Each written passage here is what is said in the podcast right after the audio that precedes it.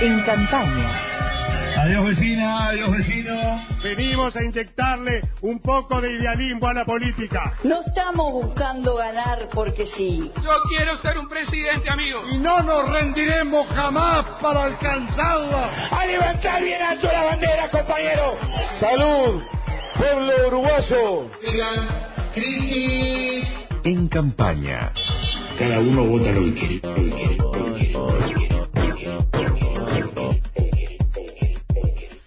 Bueno, la campaña por estos días, la batalla de la presencia en las calles. Eh, un artículo del país ocupa hoy toda una página sobre la guerra por las columnas, le pone cifras incluso a los carteles y pasacalles comprados por cada sector y las sumas invertidas, especialmente listas que acompañan las precandidaturas de la Rañaga y la calle Pou, así como el equipo de Sartori, otras de listas de Julio María Sanguinetti, en el Frente Amplio le apuesta mayormente a la pintada de muros y todo esto se cruza con cuán eh, limpios somos y cuánto respetamos o no la ciudad y todos aquellos eh, materiales que no se degradan y que luego generan una cantidad de dificultades. Todo esto cruzado en momentos en que decimos no a las bolsas plásticas en los supermercados, pero generamos toneladas de plástico por todos lados. Bueno, a ver, eh, por otro lado hay quienes dicen no, nosotros nos volcamos a las pintadas, pero también en eso de pintadas hay una cuestión de respeto y que a veces no, no se cumple, porque uno puede ver eh, por Natacio la pintada, por ejemplo, en las paradas de ómnibus, sobre todo el sector de Mario Vergara, que es el que ha pintado allí, y bueno, también son espacios públicos que no han quedado demasiado lindos. O sea que todos tienen algo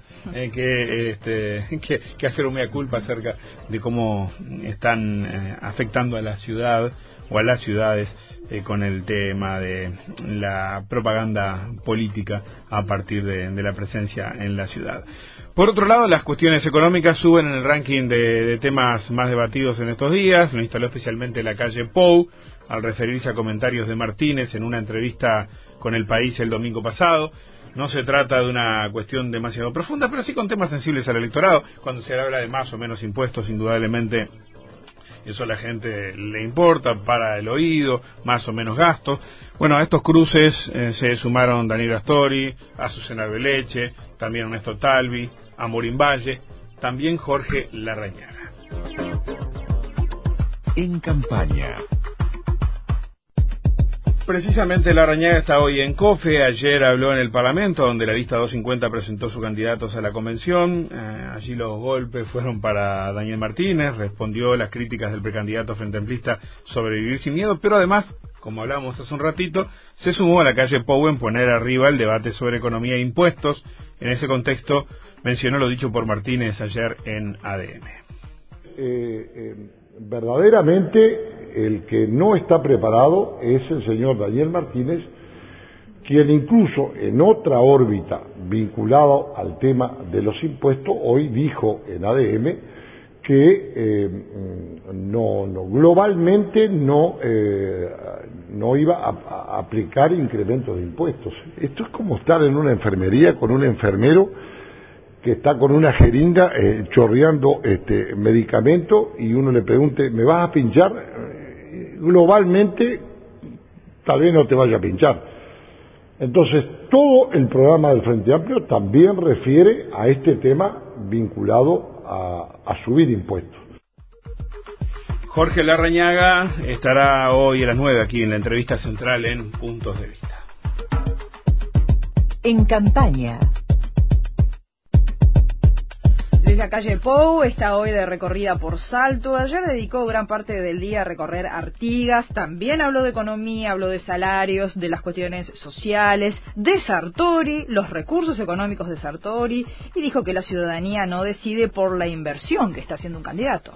Es toda una elección nueva y es todo un desafío nuevo para, para muchos que hace años que militamos en la, en la, actividad, en la actividad política, sobre lo que cada uno hace con, con, con la publicidad, con el dinero, es un tema de ellos, no es un tema mío. O sea, no tengo opinión formada, yo no creo que la ciudadanía se la pueda menospreciar pensando que puede elegir una cosa u otra por lo que se invierta en dinero.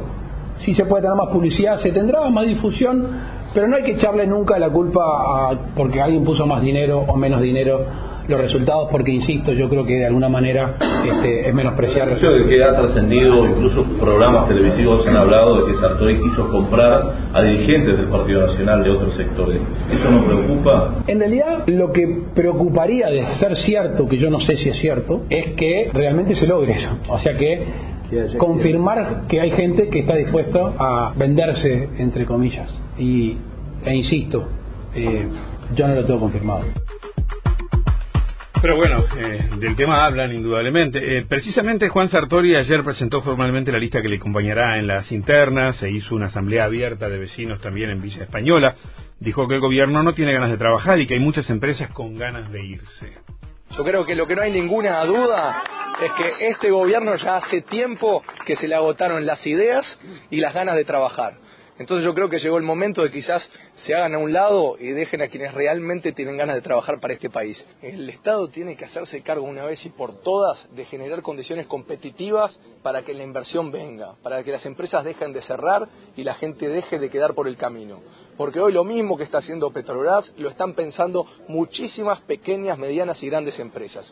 Que con estas políticas económicas el Uruguay ya no puede seguir creciendo y no va a poder posicionarse en el mundo y hacia el futuro, menos para revertir el problema del desempleo. Y miren que a este gobierno le quedan unos meses y seguimos perdiendo miles y miles de empleo todos los meses. Entonces yo espero que hagan algo lo antes posible y bueno, si no lo hacen, yo creo que nosotros el primero de marzo vamos a estar en medida de hacerlo rápidamente con resultados muchísimo diferentes.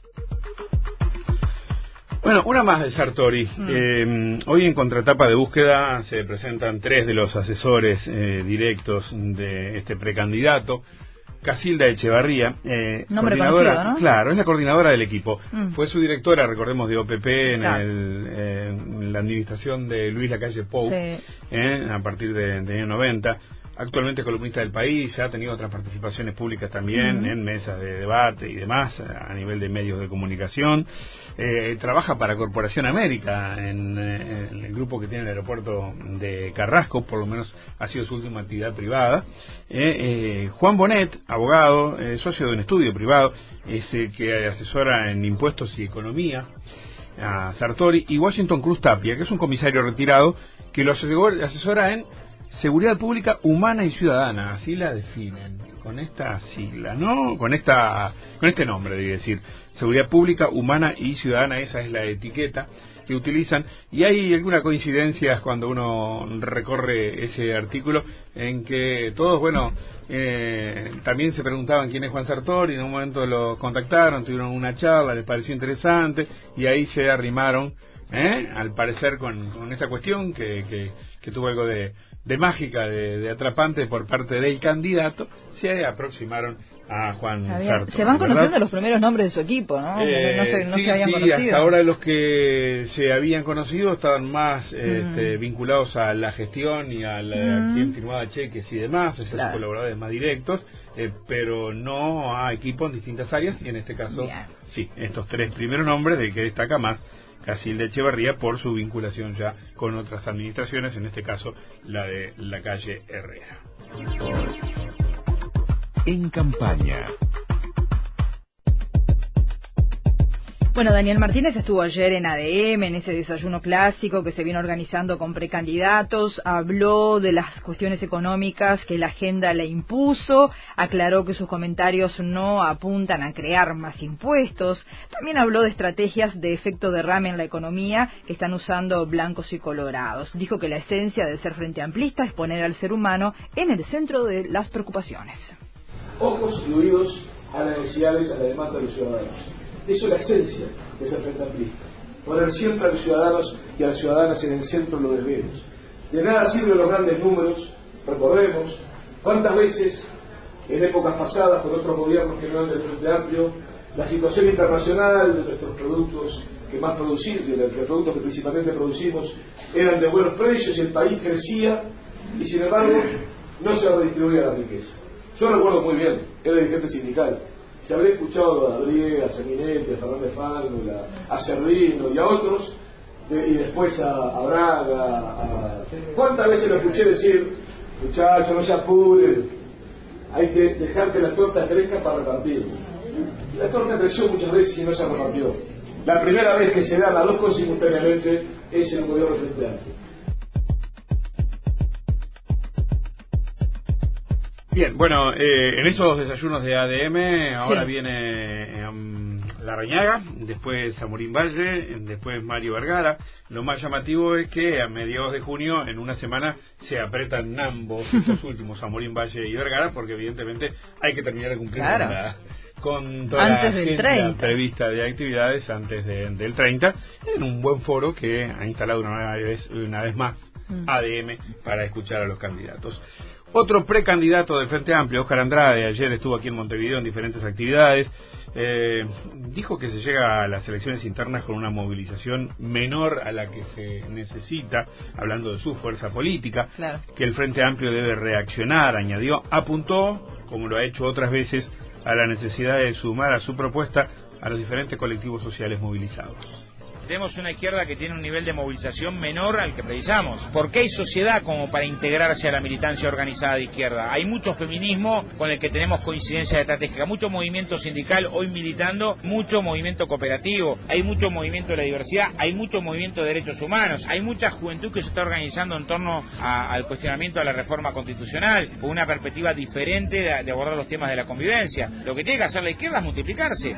Hay que reconstruir proceso político-social y repensar que los cambios hay una parte importante de ellos que se hacen en la sociedad, no solo en la gestión de gobierno. Esto mm, de lo que habla Andrade no es nuevo, ¿no? Recordemos que el Frente Amplio eh, ha venido, me animo a decir que históricamente, o por lo menos en los últimos periodos, votando bastante menos en las internas que después en las generales, ¿no? No ha sido un problema actual. Recordemos que en el anterior eh, la puja fue Tabaré Vázquez, Constanza Moreira, y, y si mal no recuerdo, o terminó muy parecido el volumen bruto de votos en el Partido Nacional, o incluso los blancos votaron más. Eh, ¿Por qué ¿Estás hablando de las de la internas del anteriores? 2014, Eh, ¿no? no, Sí. los blancos votaron más. Claro. Y no estoy seguro en la de 2009, me parece que no, porque estaba un poco más entretenido, digamos, el Así escenario. todo general, Sí, históricamente sí, el Partido sí, sí. Nacional ha movilizado Claro. más gente en las internas que el Eh, Frente esto que señala Andrade es cierto, digo, no sé si es un problema o no, eh, hay candidatos que tendrán en esto un beneficio y otros un, un perjuicio, pero lo cierto es que el Frente Amplio le ha costado movilizarse, eh, no ahora, sino en los últimos periodos de gobierno, en los últimos periodos electorales, las internas no eh, motivan demasiado el Frente Amplista de base. Incluso ¿no? Sí, una queja por la poca participación en la calle de varios sectores. ¿Te acuerdas que Lucía Topolansky, la vicepresidenta, lo dijo aquí en la entrevista Sí, que, sí, sí. que para ella el MPP era el sector que más se estaba moviendo, ¿no? Sí, Cosa sí, que no sí, compartió sí, sí. Andrade después cuando vino con. Claro, sí, sí, sí, sí, cada uno se, se, se pasa Claro. cuenta, eh, pero en definitiva no, la movida es evidentemente menor a, otros eh, momentos. Eh, estuvo Mario Vergara también. Estuvo en su sede en una charla abierta sobre educación. El día anterior, recordemos, se había reunido con Mieres por Edu 21, esto que está llevando adelante Pablo Mieres. Eh, Mario Vergara habló de la necesidad de establecer un relacionamiento diferente con los gremios de la educación para poder avanzar en las reformas necesarias. Creo que se cometieron errores también en el pasado, no se supo conducir políticamente un proceso integral de reforma estructural en la educación. Eh, creo que en su momento la decisión sobre la esencialidad en la educación fue un error que tampoco contribuyó a eh, tener un diálogo más razonable con los gremios. También hay que diferenciar gremios de, de- de docentes, ¿verdad? Porque obviamente hay muchísimos docentes que ya están involucrados en procesos de cambio. El otro día había más de 5.000 docentes en el Antel Arena justamente encarando estas problemáticas de las nuevas pedagogías que necesariamente son parte de una reforma eh, educativa integral. Bien, eh, Vergara hoy tiene un encuentro con cooperativistas. Exacto. Respecto a EDU 21, recordemos, eh, Pablo Mieres asumió de alguna manera una cuestión de, entre comillas, representación de, de las propuestas de EDU 21, que incluso está haciendo una consulta pública, pública para juntar firmas, buscando alcanzar un, un acuerdo en, en materia educativa en este proceso electoral, antes de que alguien asuma el gobierno en marzo del año que viene y ya han sido contactados en esta ronda eh, eh, siete de los precandidatos, ah, por lo menos hasta Vergara, era el séptimo. Veamos, seguramente hay algún movimiento más. Carolina Cose eh, estará hoy en Canelones, ¿no? Sí, ayer estuvo en una exposición en la Cámara Española de Comercio y Navegación. Se sumó COSE al debate sobre cuestiones económicas y dijo que el foco no debe estar puesto en los impuestos, sino en la dinamización económica. El foco que estoy poniendo yo y que estamos poniendo en la elaboración de propuestas de la campaña no pasa por los impuestos, sino que el primer foco que estamos poniendo de manera muy fuerte es en la dinamización de la economía, en el enriquecimiento de la matriz productiva, no dejar solos a los sectores que son los principales de la matriz productiva ahora y agregarles, estimular y estructurar el avance de sectores avanzados que están centralizados en Montevideo al interior, de manera que esa matriz productiva quede más compleja, que nos dé más aire, que nos dé puestos de trabajo más calificados. También hablamos de promoción de la obra pública como un primer paso dinamizador de la actividad interna y de la economía. Nuestro foco por ahí está en generar más activos, más trabajo, más riqueza y repartirla, como viene haciendo temprano. En campaña. Bueno, a ver, en esta recorrida de los precandidatos y en las coberturas que nuestros periodistas aquí en Montevideo cubriendo cada actividad, pero también en cada rincón del interior con los corresponsales de RNU, seguimos a cada rincón. Bueno, en este caso ha estado Guido Manini Ríos en Florida y nuevamente planteándose la hipótesis de ser gobierno, o sea, su sector cabildo abierto.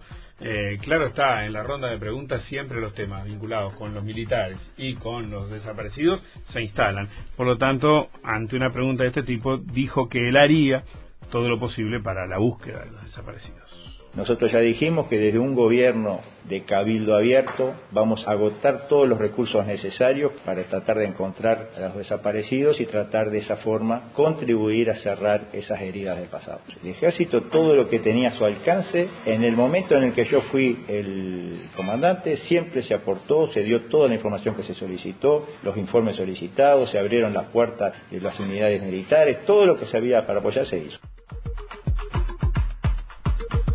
Bien, así las cosas. Eh, su sector, o sea, me estoy refiriendo a Manini Ríos, eh, el Cabildo, Abierto. Movimiento Social Artista Cabildo Abierto, ese es el nombre, eh, adoptó, perdón, adoptó el hashtag Rebelión Democrática. Sí, acompaña todos los contenidos en las redes, es verdad. totalmente. Bueno, es este son etiquetas que van sumando y que cada equipo que rodea un candidato busca que se pegue eh, ya hasta imaginariamente en la memoria de cada uno de nosotros eh, nombre, eh, grupo político y consigna. En este caso, rebelión democrática. Me cuesta asociar la palabra rebelión a lo que a los elementos que uno asocia con un colectivo liderado por un ex comandante jefe del ejército, ¿no? con, lo que la figura de Marín y Río, ¿no? Yo creo que si uno un rebelde, por un lado puede pensarnos en alguien con el pelo largo, ¿no? Por ejemplo, no, ahí no funciona. Eh, con la rebeldía, por sus ideas también. no, claro, por, sus ideas o con lo que puede ser, no sé, trasladarlo a lo deportivo, ¿no? La rebeldía esa de la garra charrúa, tampoco la veo ahí, pero bueno, eh, y tampoco la cierto nivel de transgresión. Claro, bueno, menos aún, ¿no? Si se te mueve la corbata va, a ser sancionado. Pero bueno, eh, a ver, en estos escenarios electorales todas las estrategias se usan y después cuando se cuentan los votos se ve cuál es la que sirvió, ¿no? Bueno, eh, un día de estos agarramos los distintos hashtags. Uh. ah, me encantaría. ah, bueno. Chiviamos un ratito. Dale. En campaña. Una más, una más eh, para, para el final. La Corte Electoral confirmó eh, una fecha más en el calendario electoral 2019. ¿eh? La, tal vez la quinta convocatoria de las urnas en el periodo, ¿no? Domingo 4 de agosto. Ese día se va a realizar el pre-referéndum, pre-referéndum que determinará si se lleva a cabo finalmente una instancia de consulta popular sobre la ley trans. Hoy esto lo detalla la diaria, ¿eh? recogiendo precisamente la decisión de la Corte Electoral. Recordemos que el precandidato nacionalista Carlos Guía Filiola no se bajó y Filiola sigue en carrera ¿eh? como precandidato, aunque uno hable finalmente de la calle Sartori, Larrañaga y Gantía. También está Filiola y aunque las encuestas le den sin marcar, bueno, Filiola y el diputado Loro Astugue eh, fueron los principales impulsores de una consulta que busca derogar la ley trans, juntaron en su momento 70.000 firmas, habilitaron esta instancia, pero ahora necesitan bastante más, ¿verdad? 650.000. Claro, son 650.000 aproximadamente, un poquitito más siempre se necesita por las dudas, eh, que le den el respaldo. Es el 25% del padrón electoral. Para recién allí habilitar la posibilidad de un referéndum. O sea, eh, son varias instancias. Recogieron firmas primero, con las 70.000 estuvieron sobrados, se sacaron la foto, eh, triunfantes en esa instancia. Esto era legítimo porque lograron el paso que se, se, se proponían. Bueno, ahora el 4 de agosto necesitan sí un paquetón enorme de voluntades, uno de cada cuatro eh, uruguayos habilitados a votar del padrón electoral, estamos hablando, ¿no? No es que se vote por sí o por no, tiene que ganar Claro. no, no. Claro, el hay- 25% de todas las personas habilitadas. ¿sí? Claro, acá hay que, lo decía hoy en el informativo y me parece que no hay que dejar de repetirlo, esta convocatoria es, tiene como particularidad que ir a votar o no ir a votar es el sí o el no. O sea, no ir, ya está, es votar por no. Ir a votar y votar en blanco, que sería una cosa rara, pero de última se puede hacer, también es votar por no. Solo Claro, se pues no- no- no positivo, añade nada, claro, porque es el padrón electoral en general, Al pie de la urna hay una sola boleta. Exacto. Eso te quiero decir, Bien. ¿no? Que no, hay- ¿Sí? no hay dos, no hay votar a favor o en contra. Ese es el procedimiento. Eh, y la boleta dice, eh, bueno, quiero, dirá, bien redactado, quiero que se convoque a la ciudadanía para que se expresen plebiscitos y esa Sí. ley quede en pie o se... Eh, claro, sí, sí. eh, es distinto eh, esta esta cuestión de- del pre-referéndum y luego si hay un referéndum o no a la cuestión vinculada con vivir sin miedo. Ahí va, No, es claro. otro. No, no, eso ya es por sí o por no, ¿verdad? claro, eso ya es un referéndum Por eso, que y quede claro, sí. que quede claro acá que es este, una instancia distinta. Sí, y por Eh, si, Qué perdona, trabajo, ¿eh? sí. Para la corte, ¿eh? Sí, sí, claro. Esta es- si querés, esta es un poco más fácil, porque ya con Sí, mirar pero el igual, padrón- está saliendo el 30 de Claro. junio y ya. Sí, sí, sí. Eh, la, mm, sobre este tema volvió a hablar la calle Pou, ¿no? que recordó que si bien él la votó en contra en general, hay 14 artículos de esta ley que tienen su voto y que él no apoya, Mm, volvió a sí. decirlo. Ya lo había dicho, pero Mm. eh, con mucho detalle, ¿no? que él no, no avala para nada este, esta convocatoria. Claro, Solo un mes de campaña pasadas las internas, eh, sí, un mes y unos Sí. poquitos días. Creo que está calzada al medio geográfico entre la primera Mm. vuelta y las internas. Eh, ¿no? ese Sí, tiempo que tendrán sí. quienes pretendan convocar votantes sobre, sobre este tema, ¿no? Menuda tarea difícil.